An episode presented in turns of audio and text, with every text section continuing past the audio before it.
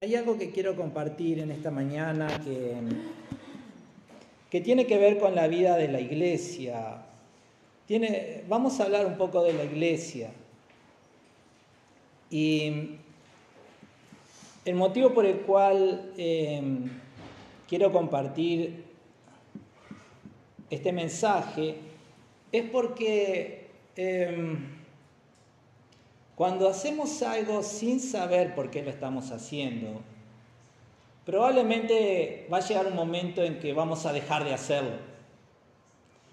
Y a veces nosotros nos puede llegar a pasar de que en lo que es la vida de la iglesia y las cosas que la iglesia hace, nosotros podemos llegar a, a un punto donde no sepamos por qué estamos haciendo lo que estamos haciendo. ¿Por qué la iglesia hace lo que hace. Y en el no entender el propósito que hay detrás de algunas, de, todas las actividades o de, de todo lo que hace a la vida de la iglesia, podemos no darle la importancia que verdaderamente tiene. Y de esa manera perdernos eh, las bendiciones que Dios está dispuesto a derramar sobre la iglesia y a través de la iglesia en la vida de cada uno de nosotros. Entonces, hay algunos principios que en esta mañana yo quiero compartir con, nosotros, para que nosotros podamos en esta mañana salir de acá sabiendo por qué la iglesia hace lo que hace, por qué hemos tenido este tiempo de, de cantarle al Señor, por qué estás sentado ahora escuchándome a mí hablar, por qué tendrías que sumarte a las diferentes actividades que, se van anunciando, que la iglesia va tomando como desafíos. ¿Por qué en algún momento yo tendría que ver la vida de la iglesia como algo relevante para mí y algo en lo que yo debería de involucrarme? Ese es el motivo de, de este mensaje. Se puede entender, ¿verdad? Entonces hay algunos principios que quiero compartir y principalmente son tres principios. El primer principio que vamos a hablar es el principio de la adoración. La iglesia hace lo que hace porque lo que busca es adorar al Señor. Otra de las cosas por las cuales la iglesia hace lo que hace es porque busca fortalecer la comunión del cuerpo. Y el tercer principio que vamos a hablar en esta mañana rápidamente es nuestro testimonio, la obra evangelizadora, la cual Cristo nos ha dejado. Entonces sobre eso vamos a hablar, pero vamos a orar primero, ¿está bien?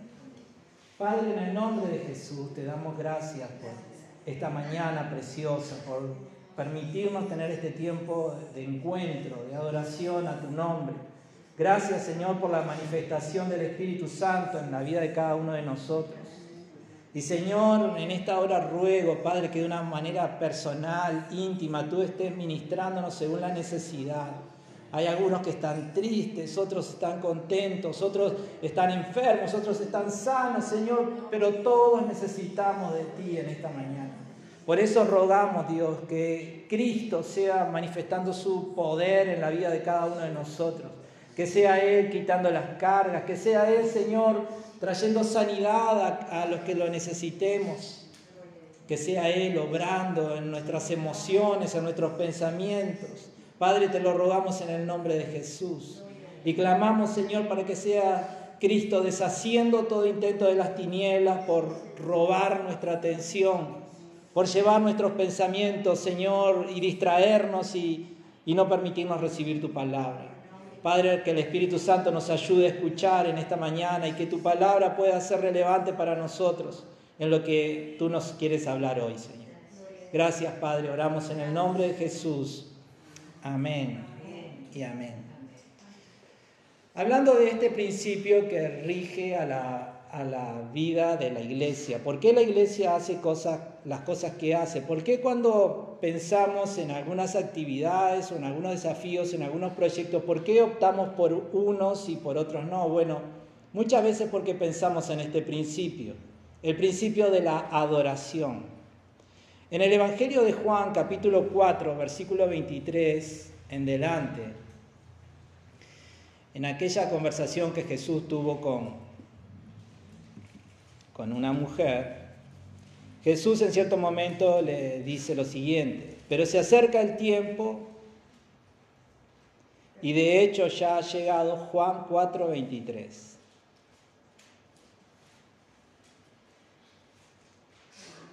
Pero se acerca el tiempo y de hecho ya ha llegado cuando los verdaderos adoradores adorarán al Padre en espíritu y en verdad. El Padre busca personas que lo adoren de esa manera, pues Dios es espíritu, por eso todos los que lo adoran deben hacerlo en espíritu y en verdad. A la luz de lo que Jesús está diciendo, es, este, es claro que hay un propósito de parte de Dios y y lo dice claramente, Dios está buscando personas que hagan qué acción? Que lo adoren en espíritu y en verdad. Me estoy cocinando por eso. Em,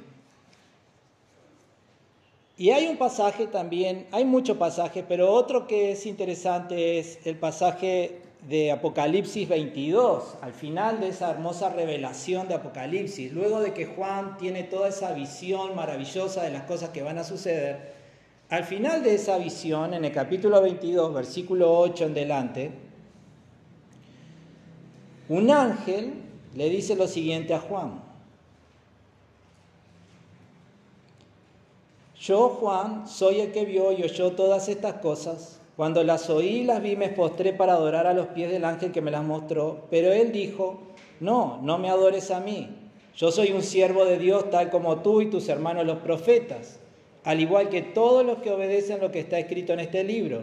Y luego agrega, adora solo a quién? A Dios. A Dios. Entonces toda la Biblia nos presenta como una actividad ordenada que tenemos que hacer la adoración a Dios. Y es claro que esa, actividad de la adoración solo va dirigida hacia una persona, hacia Dios. ¿Estamos de acuerdo allí, verdad? Entonces, ¿qué significa para nosotros adorar a Dios? ¿Cómo podemos definir la adoración a Dios?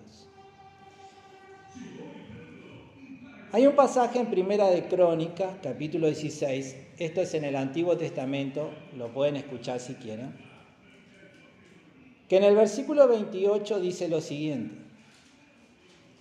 Oh naciones del mundo, reconozcan al Señor, reconozcan que el Señor es fuerte y glorioso, denle al Señor la gloria que merece, lleven ofrendas y entren en su presencia, adoren al Señor, en todo su santo esplendor.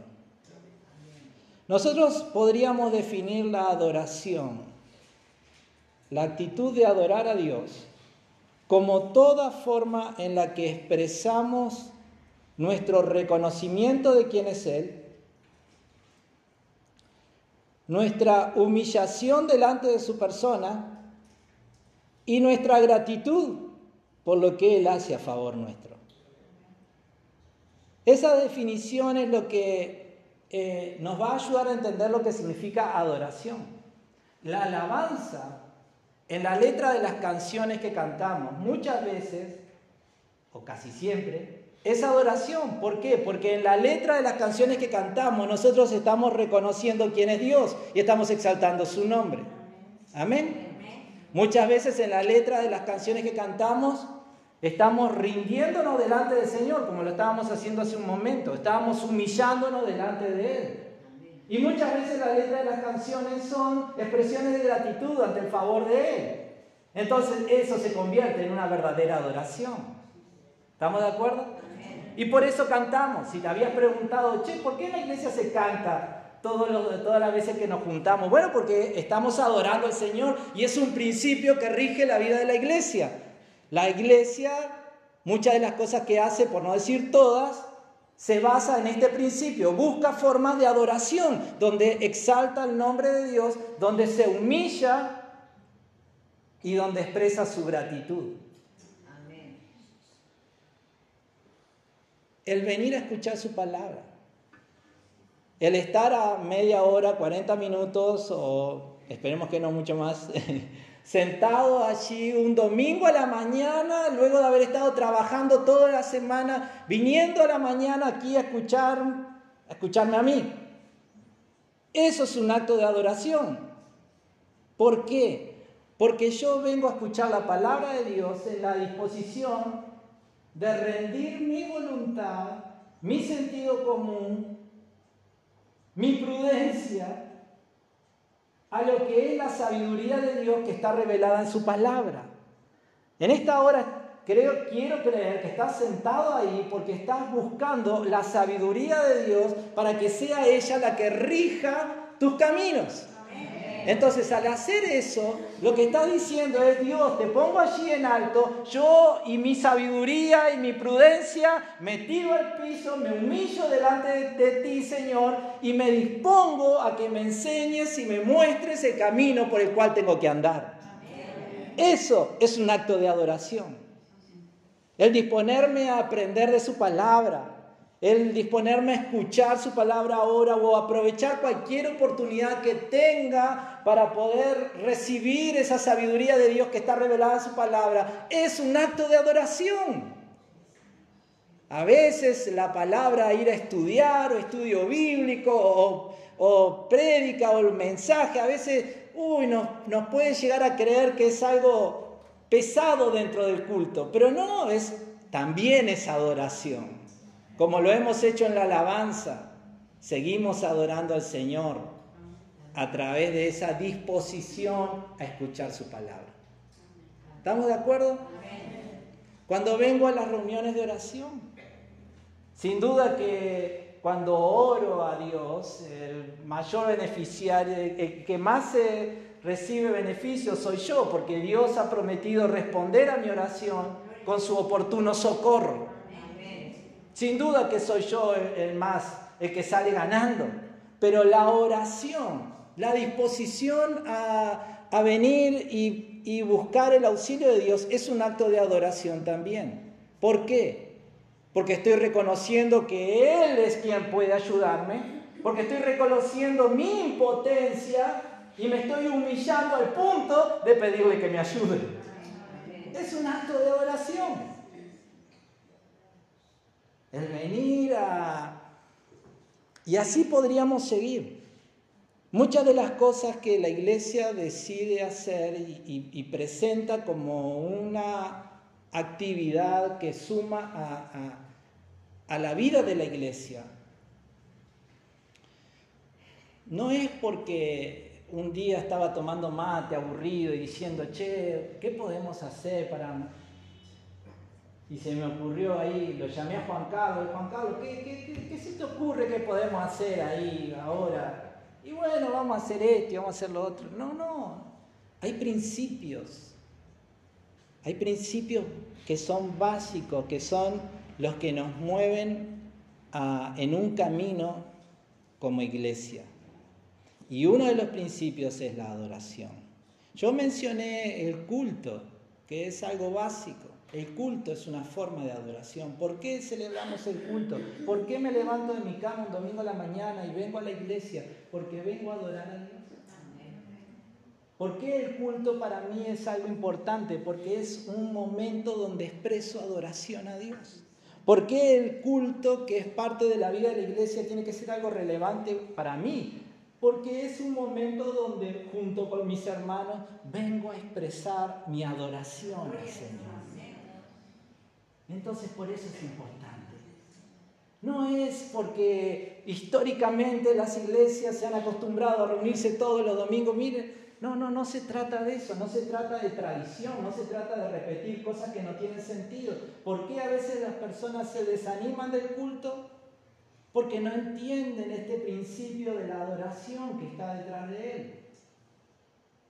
Y al no entender este principio, ¿qué es lo que empieza a pasar? Empezamos a mirar por las cosas que no son importantes. Cómo se vistió el hermano, cómo me saludó el otro, cómo está esto, cómo está lo otro. Y ahí empezamos a desanimarnos. Y empieza a perder, empezamos a perder, eh, empieza a perder importancia. ¿Está bien? Entonces, para que no pierda importancia, tenemos que entender que el culto, en las formas que lo celebramos, las canciones que cantamos, la disposición a escuchar su palabra, hay un principio detrás de todo eso, que es el principio de adoración. Y Dios nos ha pedido que le adoremos. ¿Estamos de acuerdo? El segundo principio del cual te hablé es el principio de comunión. Muchas de las cosas que decidimos hacer como iglesia van detrás de este principio. No solamente pensamos en la adoración a Dios, sino también pensamos en la comunión, en la interacción de los unos con los otros. En el libro de los Hechos, capítulo 2, versículo 42, dice lo siguiente. Todos los creyentes se dedicaban a la enseñanza de los apóstoles, a la comunión fraternal, a participar juntos en las comidas, entre ellas la cena del Señor y a la oración. ¿Por qué estamos buscando formas de interacción? ¿Por qué buscamos formas en las cuales podamos interactuar unos con otros más allá de lo que es este tiempo y lo que va a ser dentro de unos minutos cuando nos estemos despidiendo y digamos, ¿cómo andás? Bien, bien, bueno, ¿por qué queremos ir más allá de eso? ¿Por qué queremos tener espacios donde podamos estar juntos charlando o interactuando unos por los otros? ¿Por qué muchas veces en el culto decimos, bueno, ahora los miembros de la iglesia que quieran orar por otro, le van tiene libertad para hacerlo. ¿Por qué buscamos esa interacción, esa comunión? ¿Por qué en muchas de nuestras reuniones decimos, bueno hermanos, vamos a poner una mesa, además de lo que vamos a hacer, traigamos alimento y luego vamos a compartir un tiempo juntos? ¿Por qué buscar ese tiempo? ¿Porque tenemos hambre? ¿Porque queremos comer cosas ricas? Bueno, tal vez sí, pero también estamos buscando la interacción, la comunión fraterna de los hermanos los unos con los otros. Ahora, en esto tenemos que preguntarnos, ¿y por qué eso va a ser importante para mí? ¿Por qué para mí sería importante tener comunión? Yo, algunos tienen un carácter extrovertido y no tienen ningún tipo de problema de relacionarse con todo el mundo y hay gente que la admiro por eso. Pero otros somos más, este, nos cuesta un poquito más. Y a veces este, luchamos con eso cuando eh, desde la iglesia nos desafían a cosas juntos. Ahora, ¿por qué para mí tendría que ser algo importante esas oportunidades donde puedo interactuar con otros hermanos en la fe? El apóstol Pablo lo dice de esta manera en Romanos capítulo 1, versículo 11 en delante. Romanos capítulo 1, verso 11. Él estaba pensando ir a visitar a esta iglesia. Él nunca había ido a esta iglesia. Él no conocía a estos hermanos.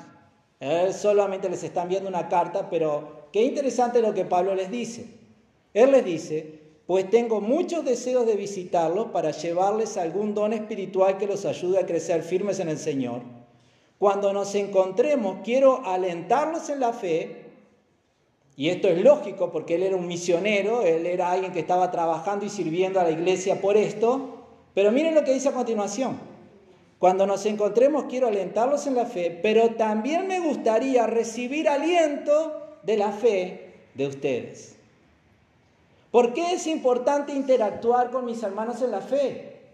Porque cuando yo interactúo, muchas veces soy instrumento de bendición para mi hermano, pero también muchas veces soy recibo bendición a través de él en la dinámica, en el misterio de las relaciones como creyentes, Dios ha querido que cada uno de nosotros vivamos nuestra fe en un sentido de comunidad.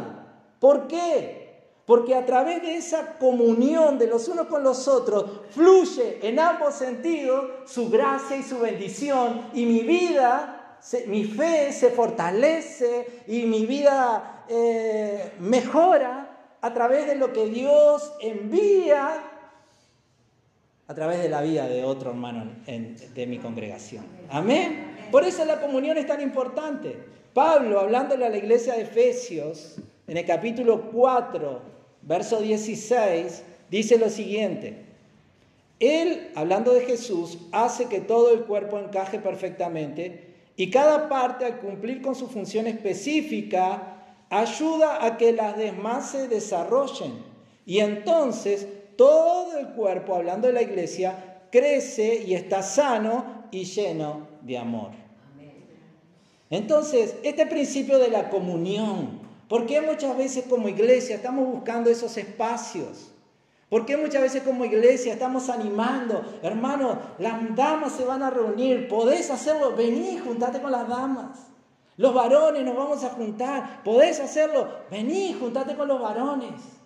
Los niños o los espacios, ahora el viernes vamos a tener un tiempo donde vamos a estar adorando al Señor, pero vamos a tener un tiempo donde vamos a poder orar los unos por los otros, donde vamos a poder charlar y tal vez las palabras que fluyan de tus labios puedan ser instrumento de bendición para otro hermano que está pasando por una situación igual y al escucharte cómo vos estás sobrellevando desde la fe, se anima y se fortalece. O tal vez estás atravesando situaciones que son difíciles y estás muy confundido y venís y escuchás justo a alguien que hable vos decís, oh, qué casualidad. No, no es casualidad, es el Espíritu Santo que te está hablando a través de tu hermano y de esa manera nuestra fe se va fortaleciendo. Entonces, ¿por qué debería yo de estar predispuesto a sumarme en las actividades donde la iglesia está alentándonos a esa interacción, a esa comunión los unos con los otros? Porque es una de las formas que Dios ha elegido para bendecirte y para bendecir. Y de esa manera nos vamos fortaleciendo. Entonces no se trata de que, ah, ¿cómo voy a llenar ahora este espacio en el culto? Ah, ta, hermano, anda a llorar por otro. O ¿qué vamos a hacer esta semana? No tenemos ningún plan. Bueno, hermano, vamos a juntarnos a, a hacer algo. Va más allá de eso. Hay un principio que está detrás. Y es este principio de comunión. Y la fe, la convicción de que Dios puede usarnos a todos para bendecirnos a los unos a los otros. ¿Estamos de acuerdo? Entonces, el primer principio que mueve la vida de la iglesia es la adoración. Muchas de las cosas que hacemos es porque queremos adorar al Señor. Estamos aquí por eso. Muchas de las cosas que hacemos es porque queremos fomentar ese espíritu de comunión. ¿Por qué? Porque a través de la comunión sabemos, creemos y tenemos convicción de que la gracia de Dios fluye en un sentido y en otro y somos bendecidos y fortalecidos. ¿Estamos de acuerdo? Y el tercer principio que te hablé es el principio del testimonio. En el libro de los Hechos, capítulo 1, versículo 8, hay un mandato que Jesús dejó a los creyentes. Ya lo conocemos, ¿no? Dice, pero recibirán poder cuando el Espíritu Santo descienda sobre ustedes y serán mis testigos y le, y le hablarán a la gente acerca de mí en todas partes, en Jerusalén, por toda Judea, en Samaria y hasta los lugares más lejanos de la tierra. Esto es un mandato de parte del Señor. No es este, que en algún momento a alguien se le ocurrió, bueno, vamos a dedicarnos a hacer evangelismo o a contarle a las personas acerca de Jesús. Jesús nos ha pedido que lo hagamos. Entonces muchas veces nosotros como iglesia, recordando este mandato de parte del Señor, decimos, bueno, ¿qué podemos hacer para encaminarnos en lo que Él nos ha dicho? Por ejemplo, lo de la radio. No me dejan mentir los hermanos que estuvieron aquí en la reunión que tuvimos este mes con la comisión asesora, en cierto momento dijimos, bien, tenemos un mandato de parte del Señor y no estamos haciendo nada. ¿Fue así o no fue así? Y en ese momento dijimos, bueno, ¿qué podemos empezar a hacer? ¿Qué pequeño, qué paso pequeño podemos dar para empezar a cumplir con la orden que Jesús nos ha dejado? Y ahí alguien dijo, bueno, ¿y la radio? Y ahí surgió la radio. Tenemos un mandato de parte del Señor y como iglesia muchas veces tomamos decisiones o acciones o programas o proyectos o desafíos o como quiera decirlo porque queremos buscar el obedecerle a Él. ¿Estamos de acuerdo? No es porque estamos este, teniendo algún sentido egoísta detrás de todo eso, es porque simplemente Jesús nos ha pedido que hagamos algo y lo queremos hacer. ¿Estamos de acuerdo? Entonces, ¿por qué yo tendría que salir de mi casa y, sumarme a alguna actividad de la iglesia donde se está queriendo compartir de la fe con Jesús, de Jesús, en la fe eh, de eh, en Jesús con otros? ¿Por qué tendría que hacer eso? Bueno, porque Jesús nos pidió que lo hagamos. Tan simple como eso. ¿Por qué tendría que andar repartiendo folletos? ¿Por qué tendría que exponerme a que las personas me digan algo que no quiero escuchar? ¿Por qué tendría que poner a un lado o, invertir mi tiempo para esto? Porque Jesús nos lo pidió. Tan simple como es. ¿Estamos de acuerdo? Entonces, este, este es otro de los principios que mueve la vida de la iglesia. Hay una, hay una palabra muy triste. Bueno, les cuento antes de pasar al final. Por ejemplo, en el libro de los Hechos, capítulo 4, verso 29, la iglesia primitiva no solamente recibe la llenura del Espíritu Santo, el bautismo del Espíritu, sino que en el versículo 29 en delante dice, y ahora Señor, escucha sus amenazas y danos a nosotros, tu siervo, mucho valor al predicar tu palabra Extiende tu mano con poder sanador, que se hagan señales milagrosas y maravillosas por medio del nombre de tu santo siervo Jesús. Y después de esta oración, el lugar donde estaban reunidos tembló y todos fueron llenos del Espíritu Santo y predicaban con valentía la palabra de Dios.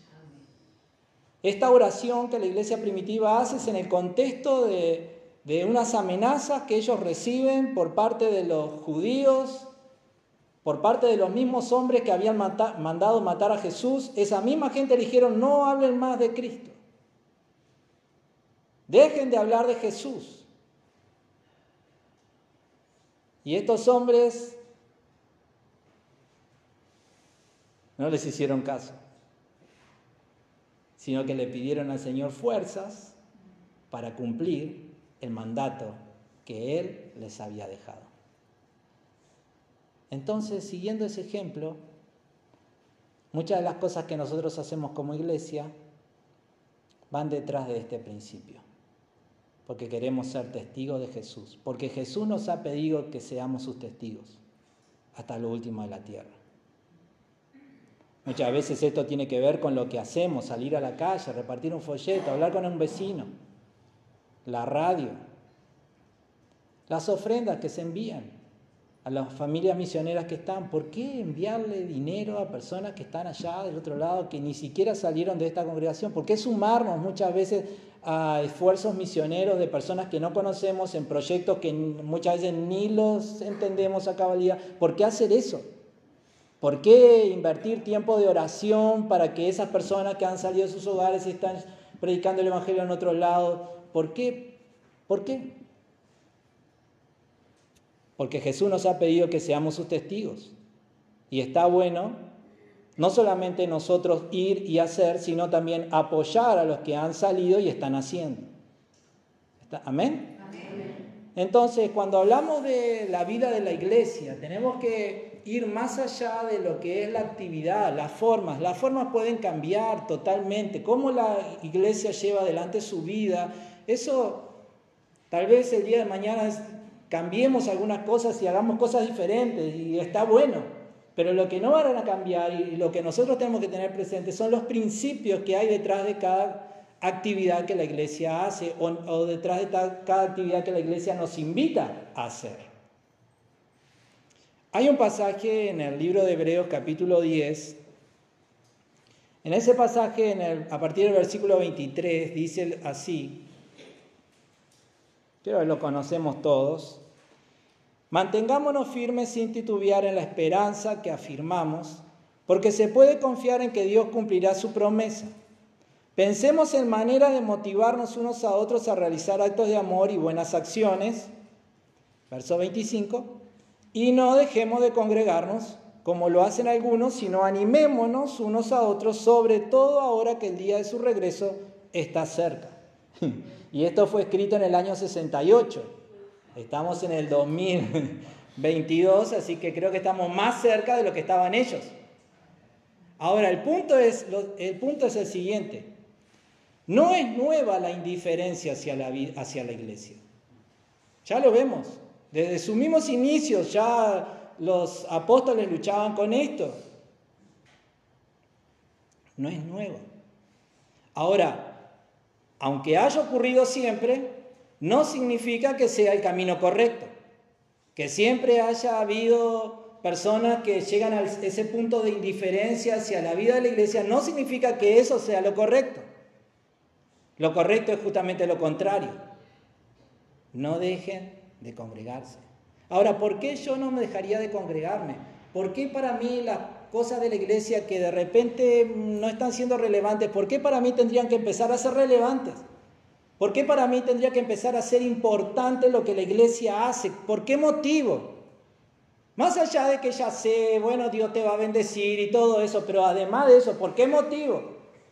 Estoy bien, estoy sano, tengo un trabajo, tengo comida en la mesa. ¿Qué más puedo pedir?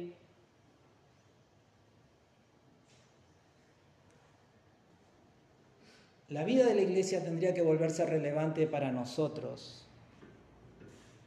Porque a través de la, vida, de la iglesia, nosotros, en lo que la iglesia hace, nosotros estamos siguiendo estos principios. Estamos alabando al Señor, estamos adorando su nombre. ¿Por qué venir al culto? Porque es una forma de adoración. Porque estoy exaltando su nombre, no solo en, lo que, en las canciones, sino en la disposición a escuchar su palabra.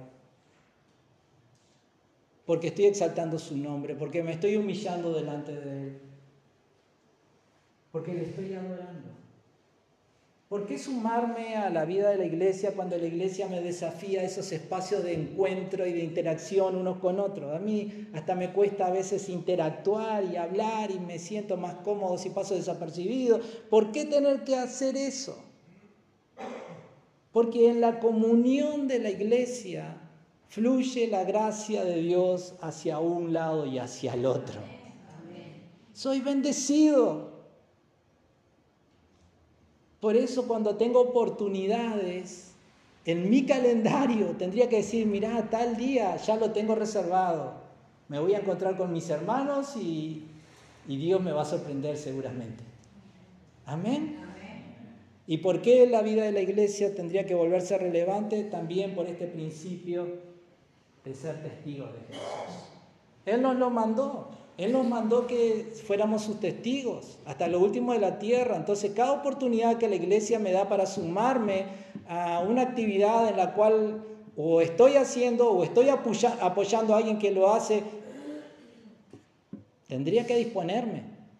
Me encantó lo que una hermana hizo el, domingo pasado, que escuchó lo de la radio y nadie, va.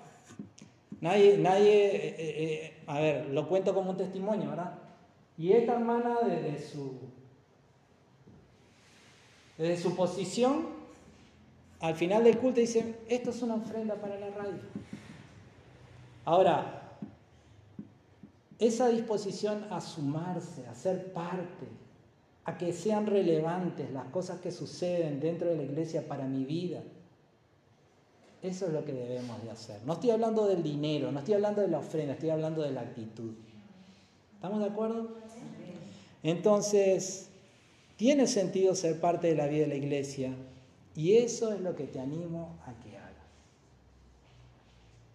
A veces podemos perder de vista y creer que simplemente son tradiciones. Todavía, toda la vida lo hicimos así, vamos a seguir haciéndolo y no sé ni por qué me levanto los domingos a las 10 de la mañana y voy pero sé que toda la vida lo hice. Bueno, no, no, no, no te quedes ahí. Hay un principio detrás, hay un motivo. Y eso es lo que tenemos que entender. ¿Oramos? Padre amado, en el nombre de Jesús, te doy gracias por tu bondad y tu misericordia. Gracias Señor por el pueblo que tú has redimido, Señor, has comprado al precio de la sangre de tu Hijo. Gracias por la iglesia, Dios.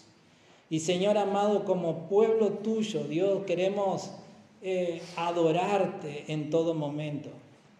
Queremos, Señor, tener esos espacios de comunión donde tu gracia y tu favor fluya, Señor, hacia nosotros y donde seamos bendecidos y edificados en esa comunión. Y también queremos, Señor, cumplir aquel mandato que Cristo nos dejó de ser testigo de Él hasta lo último de la tierra. Por eso, Padre, ayúdanos a ver en la vida de la iglesia, Señor, esas oportunidades Señor, ver en cada una de las actividades estos principios, Señor, que son los que realmente le dan sentido a lo que hacemos como pueblo. Señor, líbranos, eh, ayúdanos a salir de esa confusión de que la iglesia no es importante, no es trascendente, que la iglesia es algo que ocupa un lugar secundario en nuestras vidas. Señor, tú ocupas el primer lugar, pero ayúdanos a ver que la iglesia también es importante para nosotros, que la vida de la iglesia, Señor, es esa vida que tú has dejado para que vivamos y para en la cual nos encontremos contigo y con tu bendición. Padre eterno, clamo, Señor, para que en esta mañana el Espíritu Santo nos ayude a entender lo que hemos meditado. Te doy gracias, Señor, porque los que están aquí, oh Dios, realmente han venido a adorarte. Realmente, Señor, dan testimonio de que la iglesia es algo importante para ellos. Y ruego que los ayudes a perseverar en ese camino y hagas cada vez más fuerte, Señor, ese sentimiento de, de pertenencia.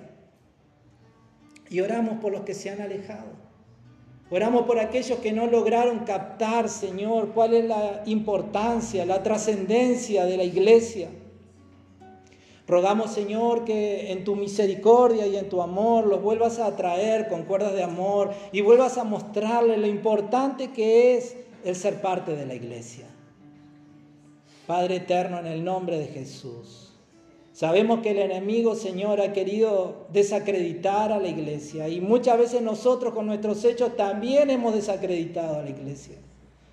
Pero ruego, Padre, que en tu misericordia, Señor, entre los que nuestros vecinos, entre las personas de esta ciudad, vuelva a despertarse, Señor, un amor, una intención hacia el acercarse a tu iglesia a escuchar a tu iglesia, a ser parte de tu iglesia.